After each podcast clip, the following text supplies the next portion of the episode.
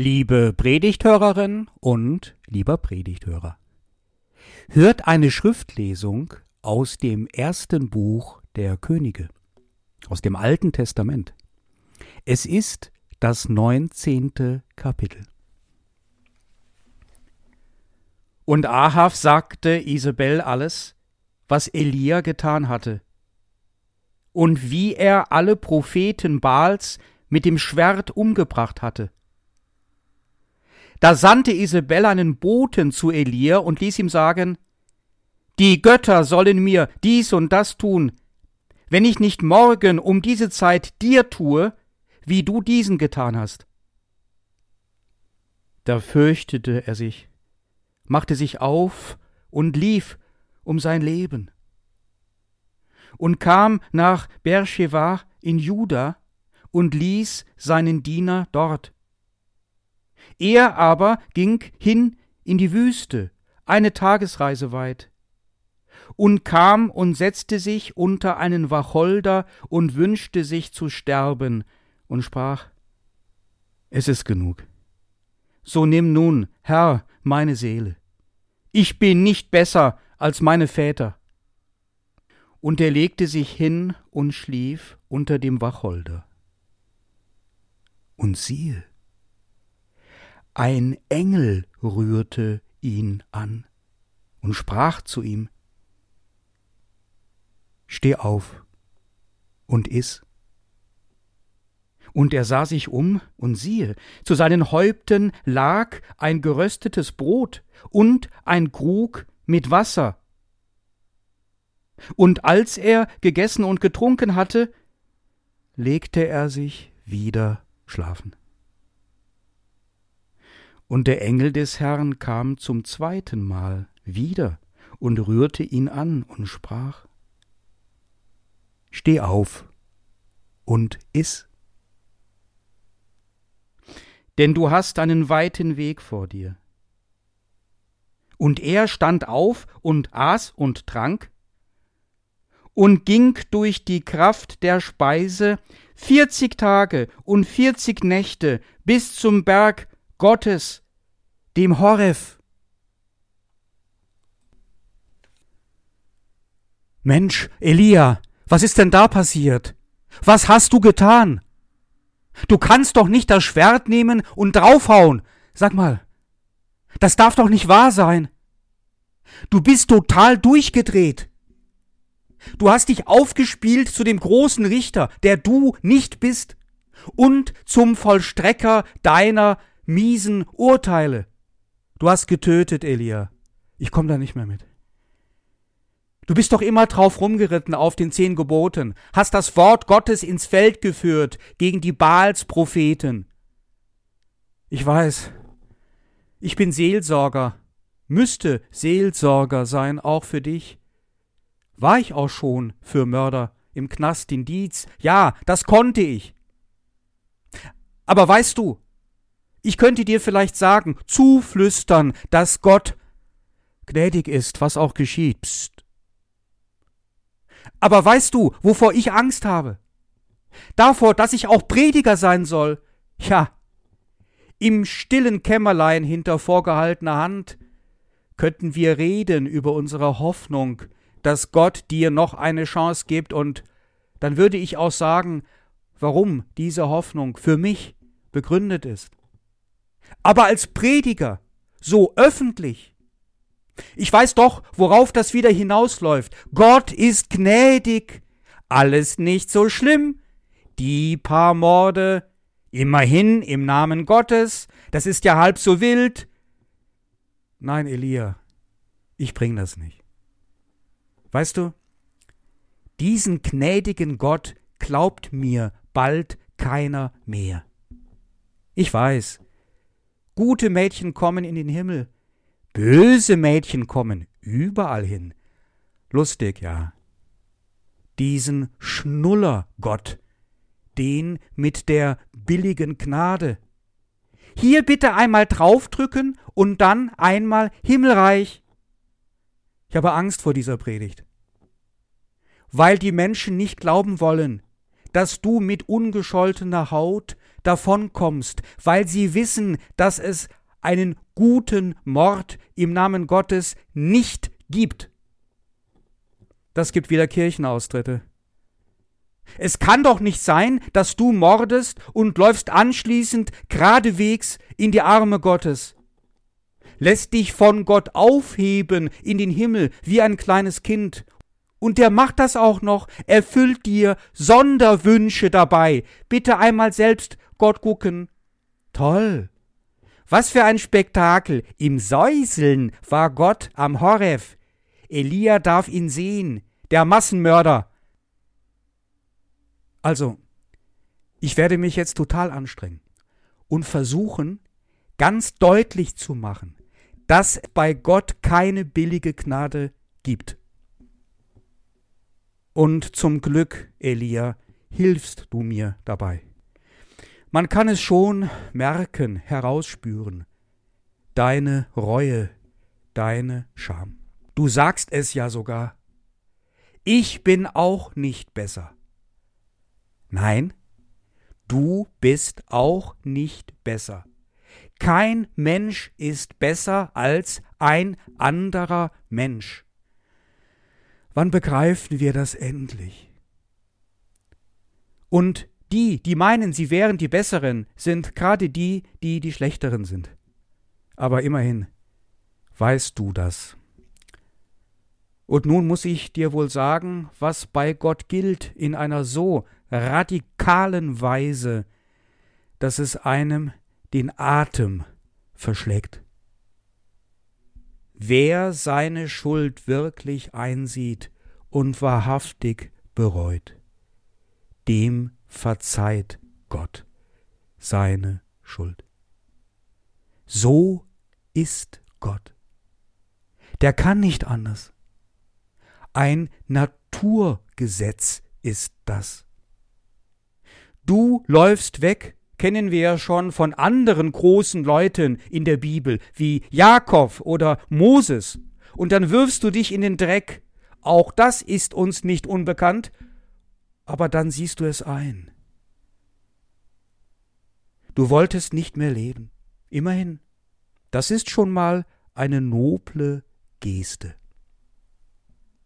Und dann, ja, dann muss sich wohl der Predigthörer und die Predigthörerin sagen lassen, dass Gottes Gnade wirklich geschieht.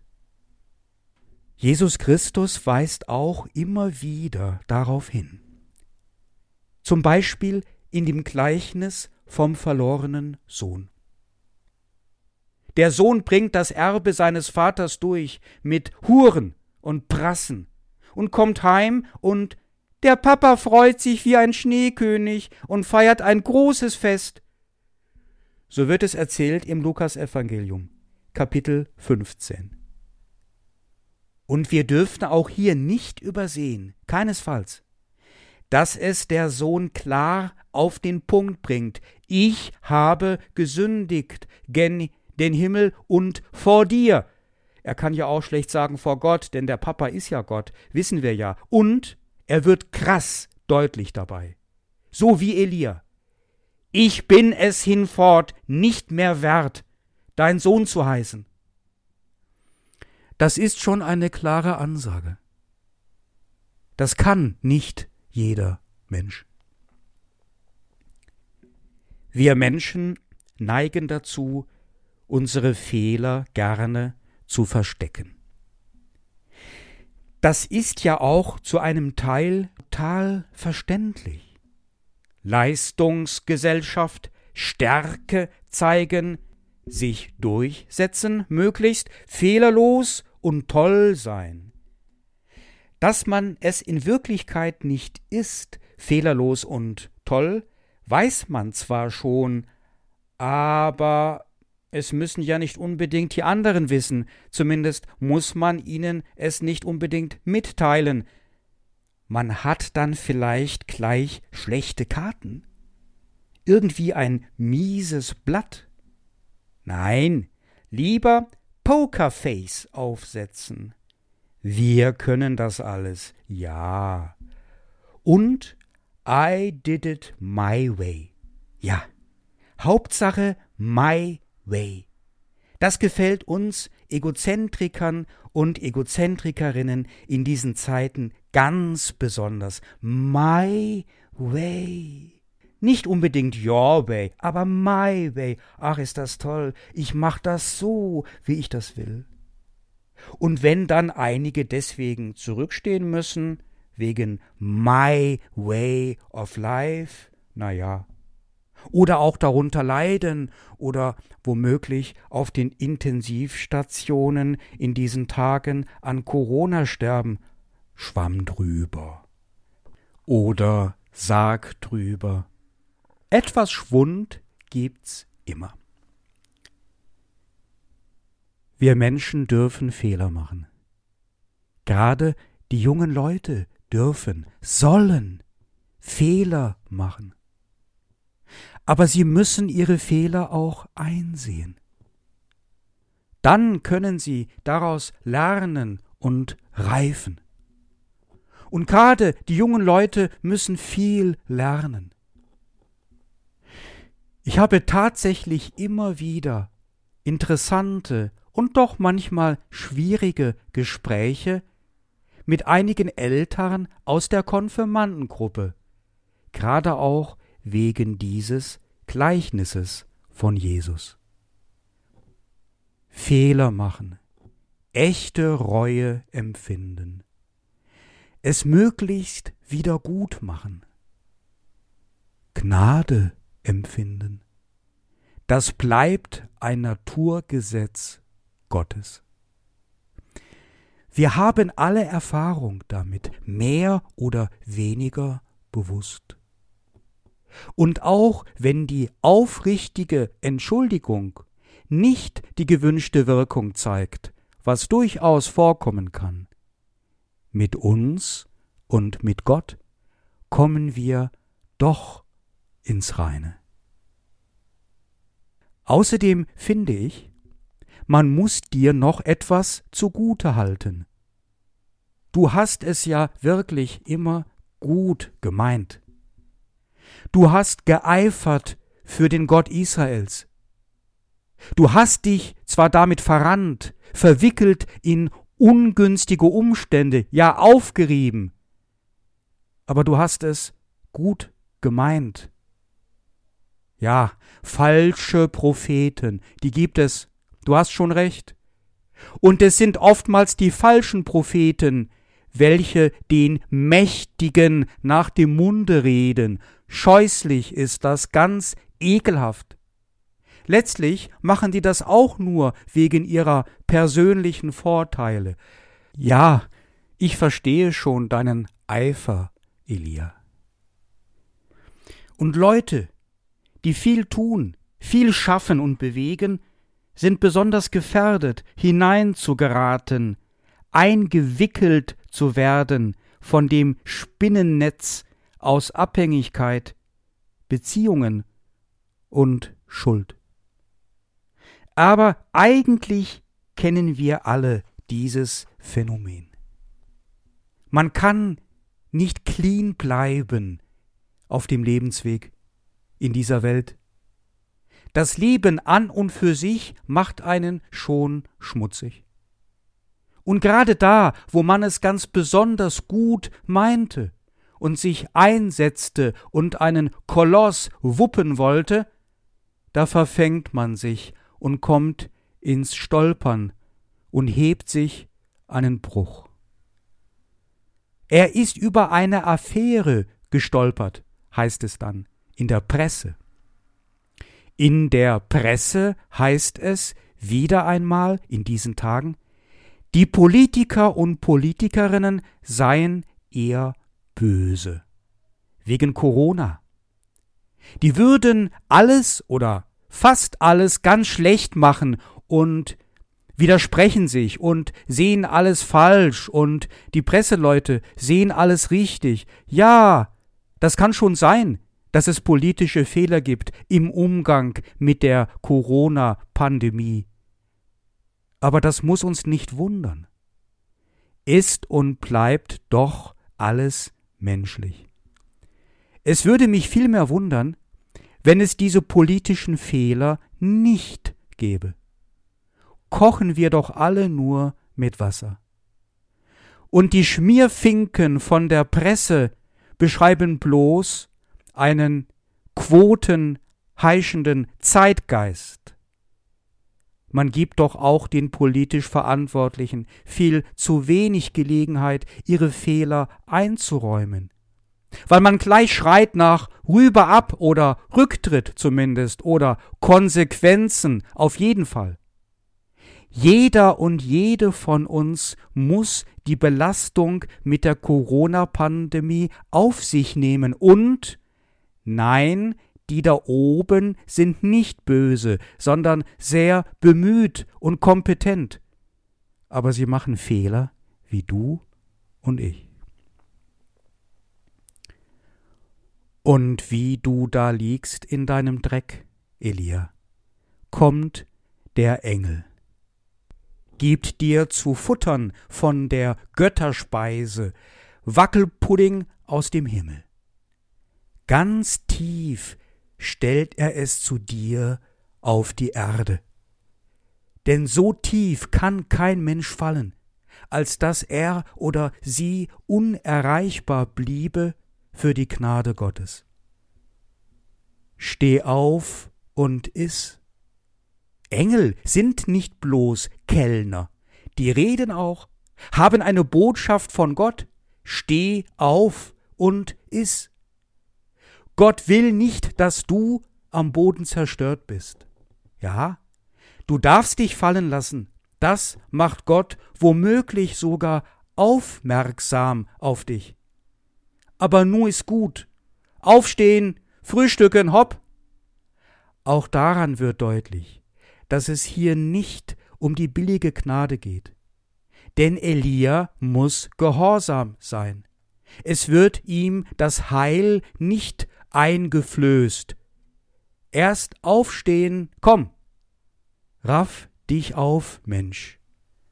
Ja, es ist schlimm, was du getan hast. Aber Gott will dich nicht dem Tod überlassen.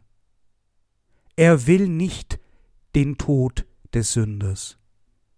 Hat der Chef ausdrücklich selbst gesagt, überliefert vom Propheten Ezechiel, Kapitel 33, Vers 11. Du sollst leben, da ist er sich ganz sicher. Er kennt keins Zeichen und Regenbogen. Und Elia? Er steht auf, isst und legt sich wieder hin. Das rührt mich jetzt sehr an. Beides.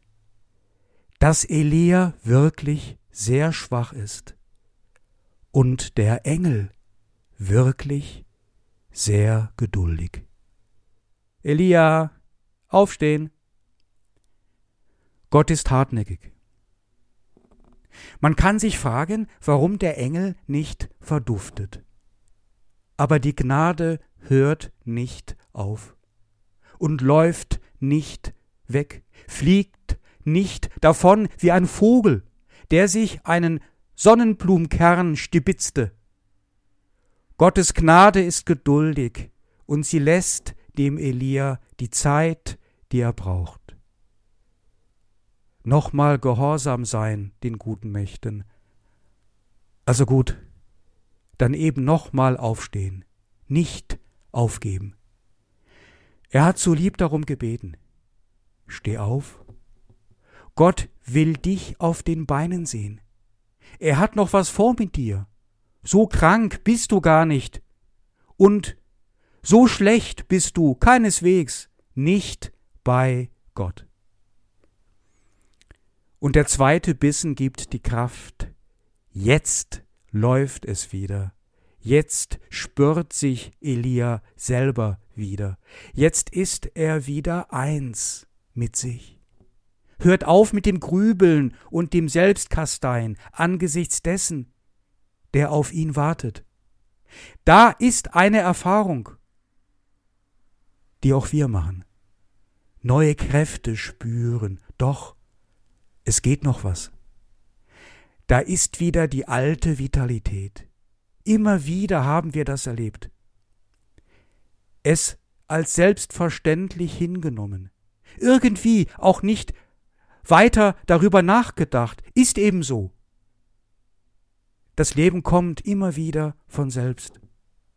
Die Maschine Mensch funktioniert eben, sprichwörtlich, morgen ist ein neuer Tag, ja. Mir fällt allerdings auch auf, dass diese Kraft zu entdecken ist, selbst bei Sterbenden, angesichts des Todes.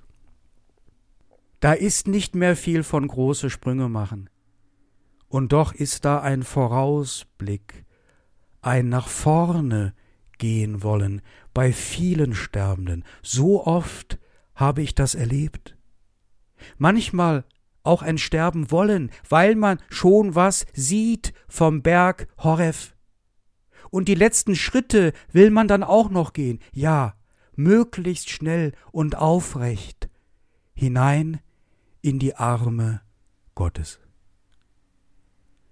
Wir haben Fastenzeit, Zeit der Buße, auch Zeit der Umkehr, Zeit, unsere eigene Schwäche einzugestehen, uns und den anderen.